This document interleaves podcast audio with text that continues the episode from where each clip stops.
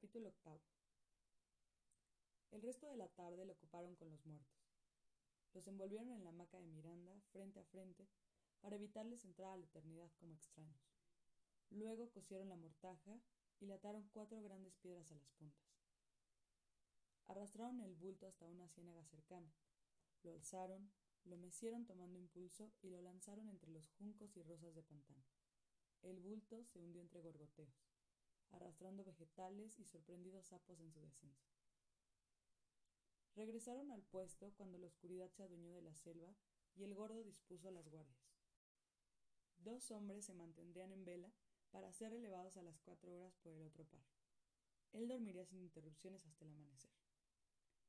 Antes de dormir, cocinaron arroz con lonjas de banano, y luego de cenar, José Antonio Bolívar limpió su dentadura postiza antes de guardarla en el pañuelo.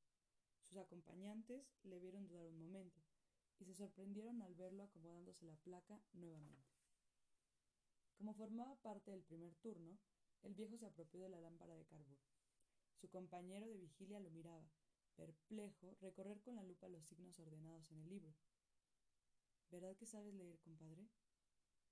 Algo. ¿Y qué estás leyendo? Una novela. Pero quédate callado. Si hablas se mueve la llama y a mí se me mueven las letras. El otro se alejó para no estorbar. Mas era tal la atención que el viejo dispensaba el libro que no soportó quedar al margen. ¿De qué trata? De amor. Ante la respuesta del viejo, el otro se acercó con renovado interés. No jodas. ¿Con hembras ricas, calentonas? El viejo cerró de sopetón el libro haciendo vacilar la llama de la lámpara. No. Se trata del otro amor, del que duele. El hombre se sintió decepcionado. Encogió los hombros y se alejó con ostentación. Se echó un largo trago, encendió un cigarro y comenzó a afilar la hoja del machete. Pasaba la piedra, escupía sobre el metal, repasaba y medía el filo con la yema de un dedo. El viejo seguía en lo suyo, sin dejarse importunar por el ruido áspero de la piedra contra el acero, musitando palabras como si rezara. Anda, lee un poquito más alto. ¿En serio te interesa? Vaya que sí. Una vez fui al cine, en Loja, y vi una película mexicana de amor. ¿Para qué le cuento, compadre? La de lágrimas que solté. Entonces, tengo que leerte desde el principio para que sepas quiénes son los buenos y quiénes son los malos. Antonio José Bolívar regresó a la primera página del libro. La había leído varias veces y se la sabía de memoria. Paul la besó ardorosamente, en tanto el gondolero, cómplice de las aventuras de su amigo, simulaba mirar en otra dirección. Y la góndola, provista de mullidos cojines, se deslizaba pasible por los canales venecianos. No tan rápido, compadre, dijo una voz.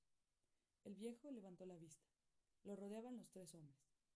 El alcalde reposaba alejado, tendido sobre un hato de costales. Hay palabras que no conozco, señaló el que había hablado. ¿Tú las entiendes todas?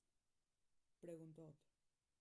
El viejo se entregó entonces a una explicación, a su manera de los términos desconocidos. Lo del gondolero, góndola y aquello de besar ardorosamente quedó semiaclarado tras un par de horas de intercambio de opiniones salpicadas de anécdotas picantes. Pero el misterio de una ciudad en la que las gentes precisaban de botes para moverse no lo entendían de ninguna manera. Vaya, uno, pues no sé, ¿caerá mucha lluvia? ¿O los ríos se salen, se salen de madre? Mm, han de vivir más mojados que nosotros. Imagínese, uno se echa sus tragos. Se le ocurre salir a desaguar afuera de su casa y ¿qué ve? A los vecinos mirándolo con cara de pescado. Los hombres reían, fumaban, bebían. El alcalde se removió molesto en su lecho. Para que sepan, Venecia es una ciudad construida en una laguna y está en Italia, bramó desde su rincón de insomnio.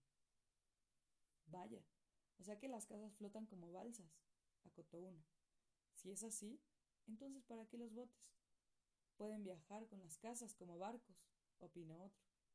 Si serán cojudos, son casas firmes. Hay hasta palacios, catedrales, castillos, puentes, calles para la gente. Todos los edificios tienen cimientos de piedra, declaró el gordo. ¿Y cómo lo sabe? ¿Ha estado allá? Preguntaron. No, pero soy instruido. Por algo soy alcalde. La explicación del gordo complicaba las cosas. Si lo he entendido bien, Excelencia, esa gente tiene piedras que flotan, como las piedras pomes han de ser, pero así y todo, si uno construye una casa con piedras pomes, no flota, señor. Seguro que le meten tablones por debajo. El alcalde se agarró la cabeza con las manos. Si serán cojudos. Ay, si serán cojudos. Piensen lo que quieran. A ustedes se les ha contagiado la mentalidad selvática.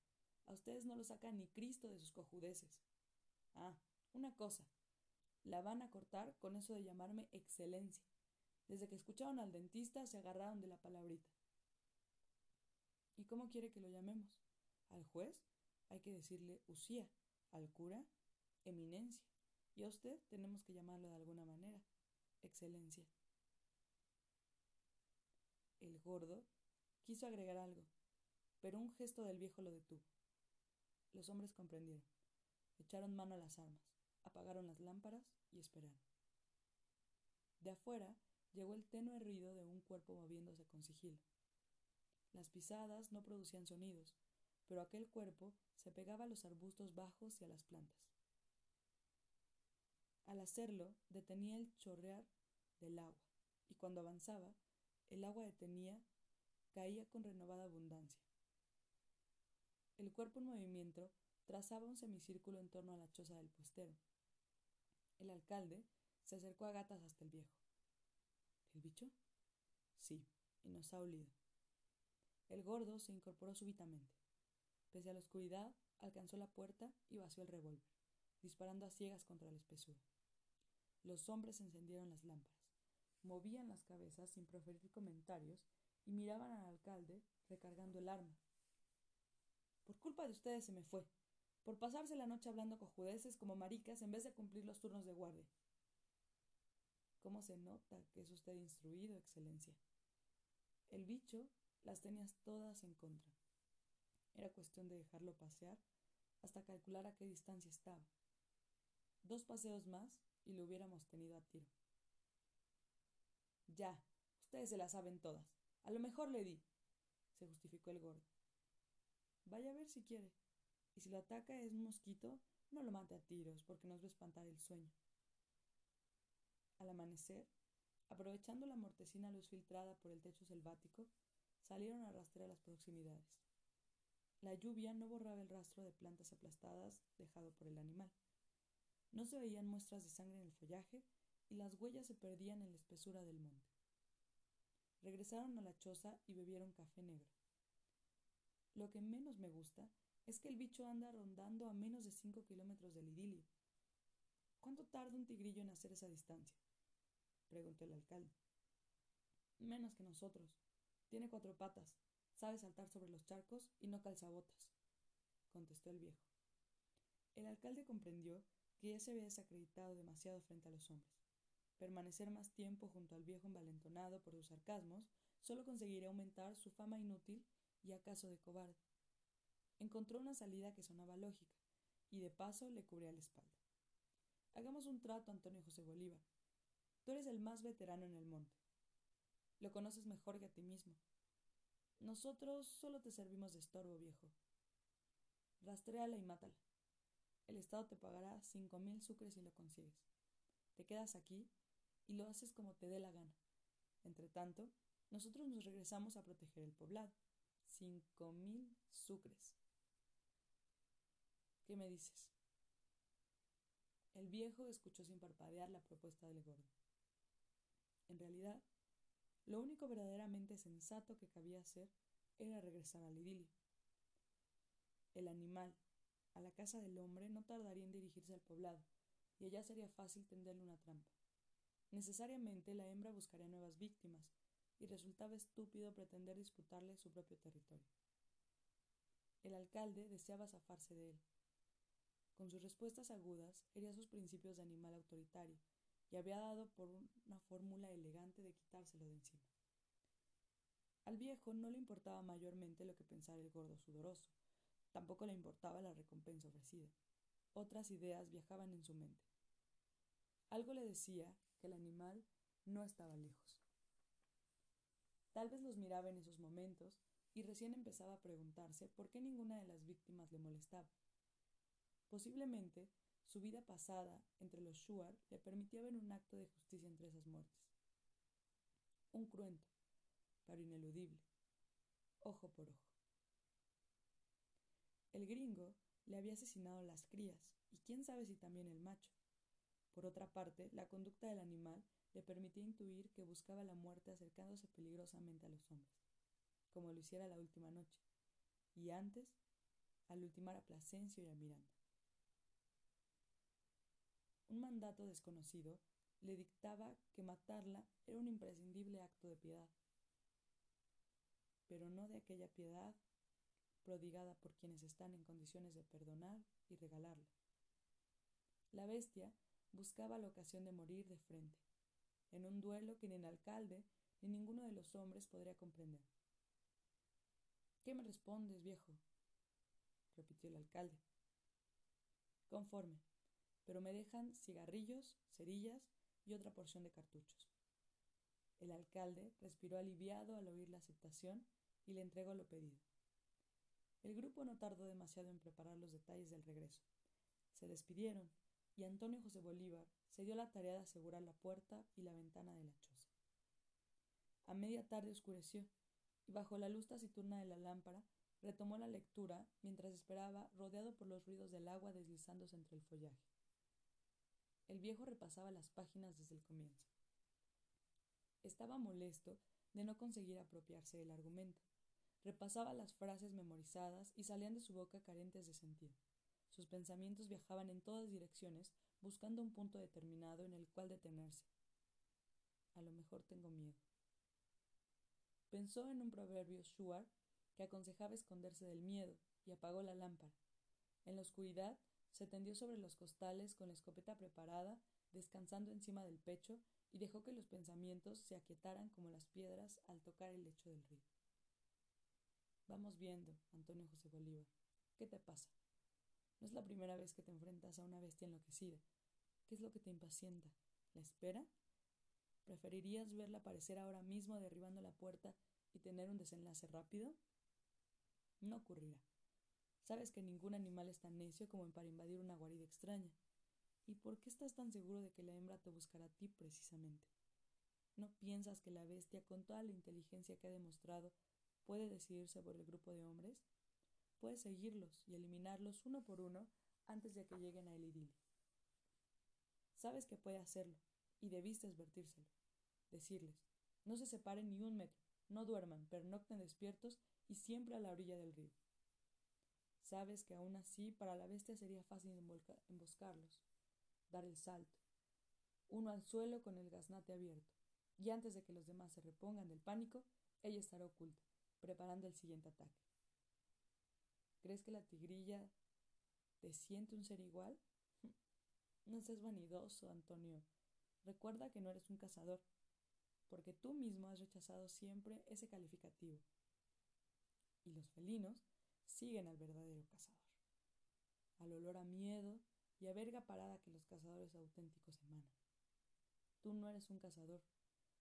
Muchas veces los habitantes del idilio hablan de ti llamándote el cazador, y les respondes que eso no es cierto, porque los cazadores matan para vencer un miedo que los enloquece y los pudre por dentro. ¿Cuántas veces has visto aparecer grupos de individuos afiebrados, bien armados, internándose en la selva? A las pocas semanas reaparecen con fardos de pieles de osos hormigueros, nutrias, mieleros, boas, lagartos, pequeños gatos de monte, pero jamás con los restos de un verdadero contrincante como la hembra que tú esperas. Tú los has visto emborracharse junto a los atos de pieles para disimular el miedo que les inspira, la certeza de saber que el enemigo digno los vio, los olió y los despreció en la inmensidad selvática. Es cierto que los cazadores son cada día menos porque los animales se han internado hacia el oriente, cruzando cordilleras imposibles, lejos, tan lejos que la última anaconda vista habita un territorio brasileño. Pero tú viste y cazaste anacondas no lejos de aquí. La primera fue un acto de justicia o de venganza. Por más que le des vueltas, no llegas a la diferencia. El reptil había sorprendido al hijo de un colono mientras se bañaba. Tú estimabas al chico, no pasaba de los doce años y la anaconda lo dejó blando como una bolsa de agua. ¿Te acuerdas, viejo? En canoa seguiste el rastro hasta descubrir la playa donde se soleaba. Entonces dejaste varias nutrias muertas como cebo y esperaste. En ese tiempo eras joven, ágil, y sabías que de esa agilidad dependía no convertirte en otro banquete por la diosa del agua. Fue un buen salto, el machete en la mano, el corte limpio, la cabeza de la serpiente cayendo a la arena, y antes de que la tocara, tú saltabas a protegerte entre la vegetación baja mientras el reptil se revolcaba azotando su cuerpo vigoroso una y otra vez. Once o doce metros de odio, once o doce metros de piel oliva pardo con anillos negros, intentando matar cuando ya estaba muerta. La segunda fue un homenaje de gratitud al brujo Sugar que te salvó la vida, ¿lo recuerdas? Repetiste el truco de dejar carnada en la playa y esperaste arriba en un árbol hasta verla salir del río. Esa vez fue sin odio. La mirabas. Ay, Antonio. La mirabas engullir roedores mientras preparabas el dardo, envolviendo la aguda punta en telaraña, untándolo en el curare, introduciéndolo en la boquilla de la cerbatana y apuntaste buscando la base del cráneo.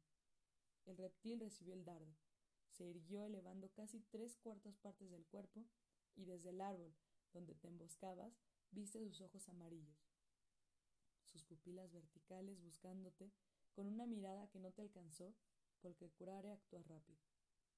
Luego vino la ceremonia de desollar, caminar quince, veinte pasos en tanto el machete la abría y su carne fría y rosada se impregnaba de arena.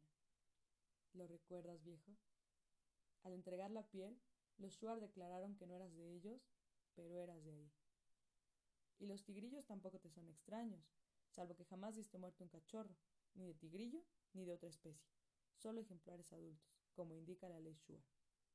Sabes que los tigrillos son animales extraños, de comportamiento impredecible, no son tan fuertes como los jaguares, pero en cambio dan muestras de una inteligencia refinada. Si el rastreo es demasiado fácil y te hace sentir confiado, quiere decir que el tigrillo te está mirando la nuca, dicen los y es cierto. Una vez, requerido por los colonos, pudiste medir la astucia del gran gato moteado. Un ejemplar muy fuerte se cebaba con las vacas y las acémilas, y te pidieron echarles una mano. Fue un rastro difícil, Primero, el animal se dejó seguir, guiándote hasta los contrafuertes de la cordillera del Cóndor, tierras de vegetación baja, ideales para la emboscada a ras de suelo. Al verte metido en la emboscada, trataste de salir de ahí para regresar a la espesura, y el tigrillo te cortaba el paso mostrándose, pero sin darte tiempo de que te echaras la escopeta a los ojos. Disparaste dos o tres veces sin alcanzarlo, hasta entender que el felino quería cansarte antes del ataque definitivo te comunicó que sabía esperar, y acaso también que tus municiones eran pocas. Fue una lucha digna. ¿Lo recuerdas, viejo? Esperaba sin mover un músculo, dándote manotazos de vez en cuando para ahuyentar el sueño. Tres días de espera, hasta que el tigrillo se sintió seguro y se lanzó al ataque. Fue un buen truco ese de esperar tendido en el suelo y con el arma petucada. ¿Por qué recuerdas todo eso? ¿Por qué la hembra te llena los pensamientos? Tal vez porque ambos saben que están parejos. Luego de cuatro asesinatos, sabe mucho de los hombres, tanto tú como de los tigrillos.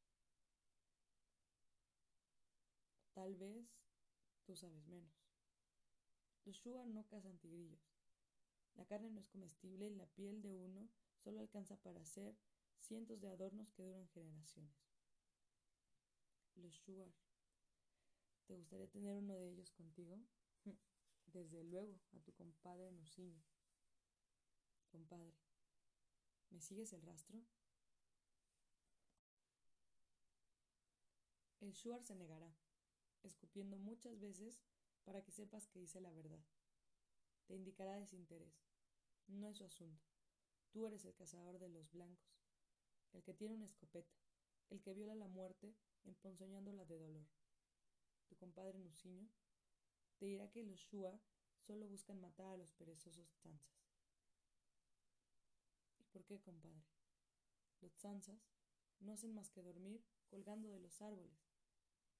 Antes de responder, tu compadre Nuciño se largará un sonoro pedo para que ningún perezoso tzanza lo escuche, y te dirá que hace mucho tiempo un jefe Shuar se volvió malo y sanguinario. Mataba a buenos Shuar sin tener motivos, y los ancianos terminaron su muerte. Ñaupi, el jefe sanguinario, al verse acorralado, se dio a la fuga transformado en perezoso tzanza. Y como los micos son tan parecidos, es imposible saber cuál de ellos esconde al Shuar condenado. Por eso hay que matarlos a todos. Así dicen que ha sido, diré escupiendo por última vez el compadre Nuciño antes de marcharse, porque los Shuar se alejan al finalizar una historia, evitando las preguntas engendradoras de mentiras. ¿De dónde vienen todos estos pensamientos? Vamos, Antonio. Viejo, ¿bajo qué plantas se esconden y atacan? ¿Será que el miedo te ha encontrado y ya nada puedes hacer para esconderte? Si es así, entonces los ojos del miedo pueden verte de la misma manera como tú ves las luces del amanecer entrando por los resquicios de la caña. Luego de beber varios tazones de café negro, se entregó a los preparativos. Derritió unas velas y sumergió los cartuchos en el cebo licuado. Enseguida les permitió gotear hasta que estuvieran cubiertos por una fina película. De esa manera se conservarían secos aunque cayera al agua. El resto del cebo derretido se lo aplicó en la frente, cubriendo especialmente las cejas hasta formar una suerte de visera. Con ello, el agua no le estorbaría la vista en caso de enfrentar al animal en un claro de selva. Finalmente, comprobó el filo del machete y se echó a la selva en busca de rastros. Comenzó trazando un radio de doscientos pasos contados desde la choza en dirección oriente, siguiendo las huellas encontradas el día anterior. Al llegar a un punto propuesto, inició una variante semicircular en pos del sureste. Descubrió un lote de plantas aplastadas, con los tallos enterrados en el lodo. Allí se agazapó el animal antes de avanzar hacia la choza, y las formaciones vegetales humillados se repetían cada ciertos pasos desapareciendo en una ladera de monte. Olvidó esas huellas antiguas y siguió buscando. Al hacerlo bajo las grandes hojas de banano silvestre, encontró estampadas las patas del animal.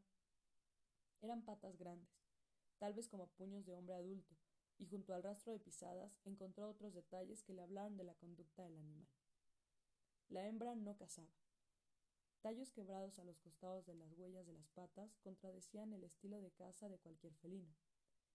La hembra movía el rabo, frenética hasta el descuido, excitada ante la cercanía de las víctimas. No, no cazaba. Se movía con la seguridad de saberse enfrentada a especies menos dotadas. La imaginó ahí mismo, el cuerpo flaco, la respiración agitada, ansiosa, los ojos fijos, pétreos, todos los músculos tensos y batiendo la cola con sensualidad. Bueno, bicho, ya sé cómo te mueves.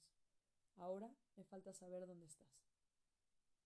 Le habló a la selva, recibiendo la única respuesta del aguacero. Ampliando el radio de acción, se alejó de la choza del puestero hasta alcanzar una leve elevación del terreno, que pese a la lluvia le permitió un buen punto de observación de todo el recorrido. La vegetación se movía baja y espesa, en contraste con los árboles altos que lo protegían de un ataque a ras de suelo. Decidió abandonar la lomita, avanzando en línea recta hacia el poniente, en pos del río Yacuambí, que corría no muy lejos. Poco antes del mediodía cesó de llover y se alarmó.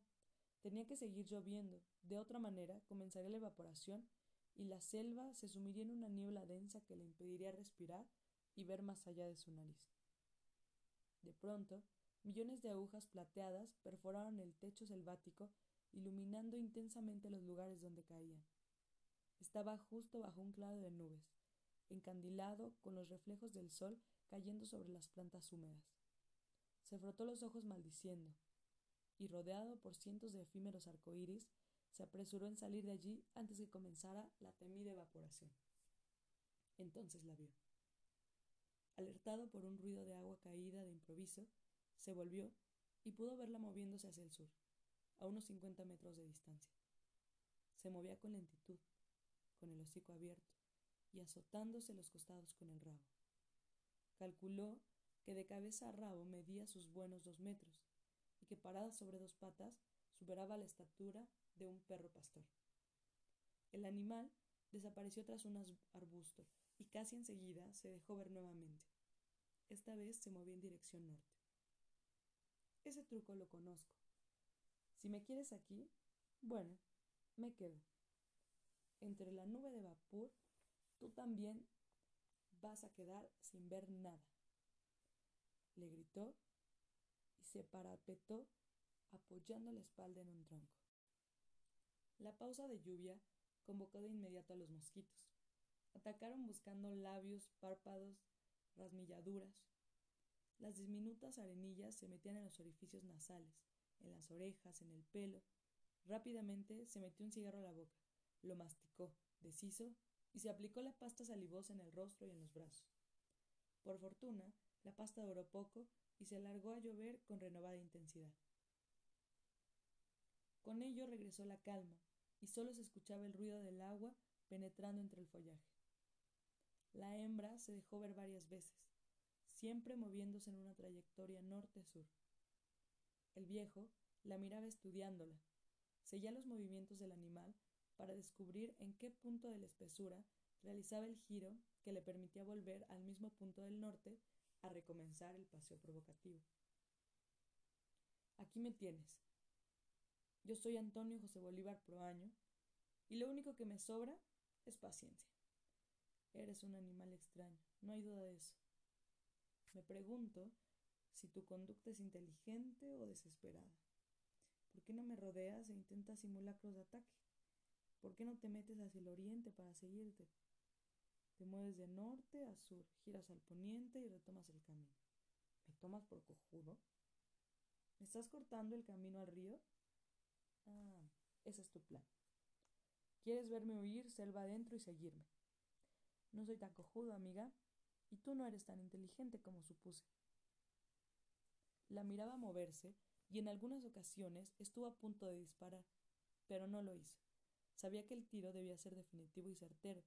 Si solamente la hería, la hembra no le daría tiempo para recargar el arma, y por una falla de los percutores se le iban los dos cartuchos al mismo tiempo. Las horas pasaron, y cuando la luz disminuyó, supo que el juego del animal no consistía en empujarlo hacia el oriente. Lo quería ahí, en ese sitio, y esperaba la oscuridad para atacarlo. El viejo calculó que disponía de una hora de luz, y en ese tiempo debía alargarse, alcanzar la orilla del río y buscar un lugar seguro. Esperó a que la hembra terminase con uno de los deslizamientos hacia el sur y diera el rodeo que la regresaba al punto de partida. Entonces, a toda carrera, se lanzó en pos del río. Llegó a un antiguo terreno desbrozado que le permitió ganar tiempo y lo atravesó con la escopeta apretada contra el pecho. Con suerte alcanzaría la orilla del río antes de que la hembra descubriese su maniobra evatoria. Sabía que no lejos de allí encontraría un campamento abandonado de buscadores de oro en el que podría refugiarse. Se alejó al escuchar la crecida. Unos pasos a la derecha, ahí estaba. El río. El río estaba cerca y él no cabía de alegría. No le quedaba más que bajar una pendiente de unos quince metros cubierta de lechos para alcanzar la ribera cuando el animal atacó.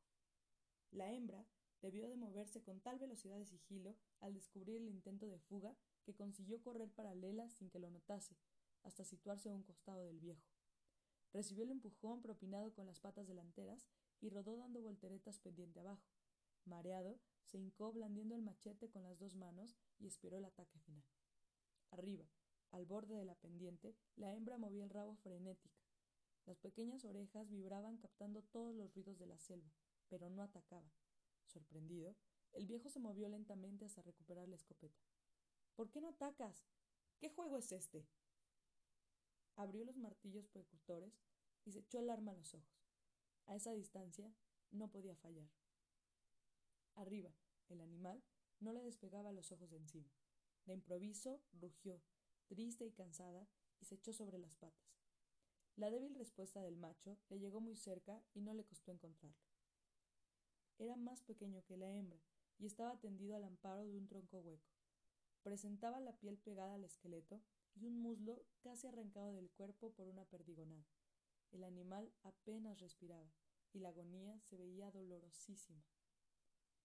¿Eso buscabas? ¿Que le diera el tiro de gracia? gritó el viejo hacia la altura, y la hembra se ocultó entre las plantas.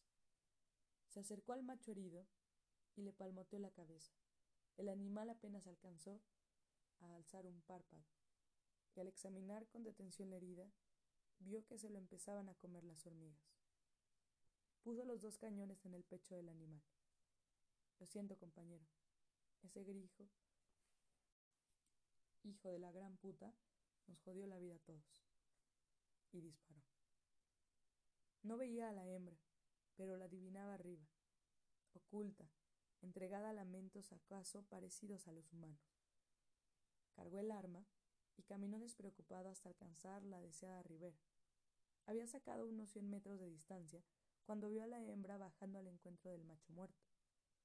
Al llegar al puesto abandonado de los buscadores de oro, estaba casi oscuro, y encontró que el aguacero había derribado la construcción de cañas. Dio un rápido vistazo al lugar y se alegró de encontrar una canoa de vientre rasgado volcada sobre la playa. Encontró también un costal con lonjas de banano seco. Se llenó los bolsillos y se metió bajo el vientre de la canoa. Las piedras del suelo estaban secas. Suspiró aliviado al tenderse boca arriba con las piernas estiradas y seguro. Tuvimos suerte, Antonio. La caída era para romperse más de un hueso. Suerte lo del colchón de los helechos. Dispuso el arma y el machete a sus costados. El vientre de la canoa ofrecía altura suficiente para ponerse ahorcadas si deseaba avanzar o retroceder. La canoa medía unos nueve metros de largo y mostraba varias rasgaduras producidas por las afiladas piedras de los rápidos. Acomodado, comió unos puñados de banano seco y encendió un cigarro que fumó con verdadero deleite.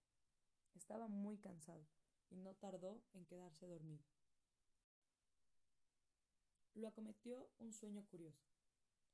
Se veía a sí mismo con el cuerpo pintado con los tonos tornasolados de la boa y sentado frente al río para recibir los efectos del anatema. Frente a él, algo se movía en el aire, en el follaje, sobre la superficie del agua quieta, en el fondo del mismo río. Algo que parecía tener todas las formas, y al nutrirse al mismo tiempo de todas ellas. Cambiaba incesantemente, sin permitir que los ojos alucinados se acostumbrasen a una. De pronto, asumía el volumen de un papagayo. Pasaba a ser un bagre guacamayo, saltando con la boca abierta, y se tragaba la luna, y al caer al agua lo hacía con tal brutalidad que una quebrantahuesos, desplomándose sobre un hombre, parecía haber caído. Ese algo carecía de forma precisa, definible, y tomara lo que tomara, siempre permanecían en él los inalterables, brillantes ojos amarillos. Es tu propia muerte disfrazándose para sorprenderte. Si lo hace, es porque todavía no te llega el momento de marcharte. Cásala, le ordena el brujo Shuar, masajeando su aterrado cuerpo con puñados de ceniza fría. Y la forma de ojos amarillos se movía en todas direcciones, se alejaba hasta ser tragada por la difusa y siempre cercana línea verde del horizonte, y al hacerlo, los pájaros volvían a revolotear con sus mensajes de bienestar y plenitud. Pero pasado un tiempo, reaparecía en una nube negra bajando rauda, y una lluvia de inalterables ojos amarillos caía sobre la selva prendiéndose de los ramajes y las lianas.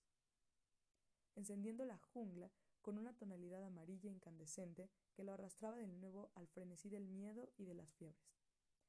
Él quería gritar, pero los roedores del pánico le destrozaban a la lengua. Él quería correr, pero las delgadas serpientes voladoras le ataban las piernas. Él quería llegar a su choza y meterse en el retrato que lo mostraba junto a Dolores Encarnación del Santísimo Sacramento Estupiñán o Tábalo, y abandonar esos parajes de ferocidad. Pero los ojos amarillos estaban en todas partes, cortando en el camino, en todas partes al mismo tiempo, como ahora, que lo sentía arriba de la canoa y ésta se movía, oscilaba con el peso de aquel cuerpo caminando sobre su epidermis de madera.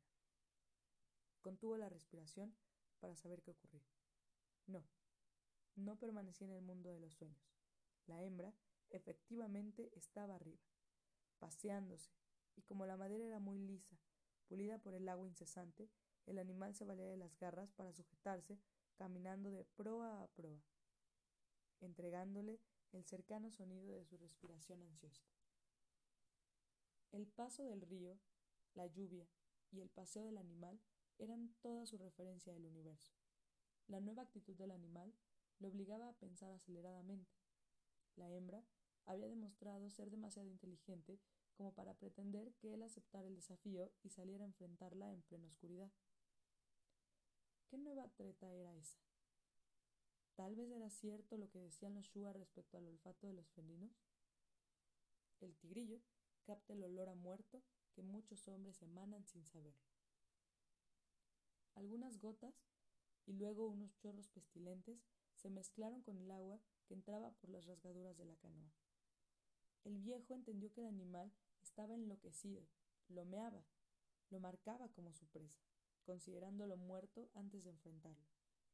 Así pasaron largas y densas horas hasta que una débil claridad se invitó a pasar hasta el refugio. Él, abajo, comprobando de espaldas la carga de la escopeta y arriba la hembra, en un paseo incansable que se tornaba más corto y nervioso. Por la luz, dedujo que era cerca del mediodía, cuando sintió bajar al animal. Atento, esperó por los nuevos movimientos, hasta que un ruido, a un costado, le advirtió que la hembra cavaba entre las piedras sobre las que se sentaba la embarcación. La hembra decidía entrar a su escondite, ya que él no respondía al desafío. Arrastrando el cuerpo de espaldas, retrocedió hasta el otro extremo de la canoa, justo a tiempo para evitar la garra aparecida lanzando zarpazos a ciegas. Alzó la cabeza con la escopeta pegada al pecho y disparó. Pudo ver la sangre saltando de la pata del animal, al mismo tiempo que un intenso dolor en el pie derecho le indicaba que calculó mal la abertura de las piernas, y varios perdigones le habían penetrado en el empeine. Estaban iguales, los dos heridos. Le escuchó alejarse, y ayudado por el machete, levantó un poco la canoa, el espacio suficiente para verla a unos cien metros, lamiéndose la pata. Entonces recargó el arma y con un movimiento dio vuelta a la canoa. Al incorporarse, la herida le produjo un dolor enorme, y el animal, sorprendido, se tendió sobre las piedras calculando el ataque. Aquí estoy. Terminemos este maldito juego de una vez por todas. Se escuchó gritando con una voz desconocida. Y sin estar seguro de haberlo hecho en shua o en castellano, la vio correr por la playa como una saeta moteada, sin hacer caso de la pata herida. El viejo se hincó, y el animal, unos cinco metros antes del choque, dio el prodigioso salto mostrando las garras y los colmillos. Una fuerza desconocida le obligó a esperar que la hembra alcanzara la cumbre de su vuelo. Entonces apretó los gatillos y el animal se detuvo en el aire. Quebró el cuerpo a un costado y cayó pesadamente con el pecho abierto por la doble perdigonada. Antonio José Bolívar Proaño se incorporó lentamente. Se acercó al animal muerto y se estremeció al ver que la doble carga la había destrozado. El pecho era un cardenal gigantesco y por la espalda asomaban restos de tripas y pulmones deshechos. Era más grande de lo que había pensado al verla por primera vez. Flaca y todo, era un animal soberbio, hermoso, una obra maestra de gallardía imposible de reproducir ni con el pensamiento. El viejo la acarició, ignorando el dolor del pie herido, y lloró avergonzado, sintiéndose indigno, envilecido, en ningún caso vencedor de la batalla. Con los ojos nublados de lágrimas y lluvia, empujó el cuerpo del animal hasta la orilla del río y las aguas se lo llevaron selva adentro, hasta los territorios jamás profanados por el hombre blanco, hasta el encuentro con el Amazonas, hacia los rápidos, donde sería destrozado por puñales de piedra, a salvo para siempre de las indignas alimañas. Enseguida arrojó con furia la escopeta y la vio hundirse sin gloria bestia de metal indeseada por todas las criaturas. Antonio José Bolívar Proaño se quitó la dentadura postiza, la guardó envuelta en el pañuelo, y sin dejar de maldecir al gringo inaugurador de la tragedia, al alcalde, a los buscadores de oro, a todos los que emputecían la virginidad de su Amazonía, cortó de un machetazo una gruesa rama, y apoyada en ella se echó a andar en pos del idilio, de su choza, y de sus novelas que hablaban del amor con palabras tan hermosas que a veces le hacían olvidar la barbarie humana.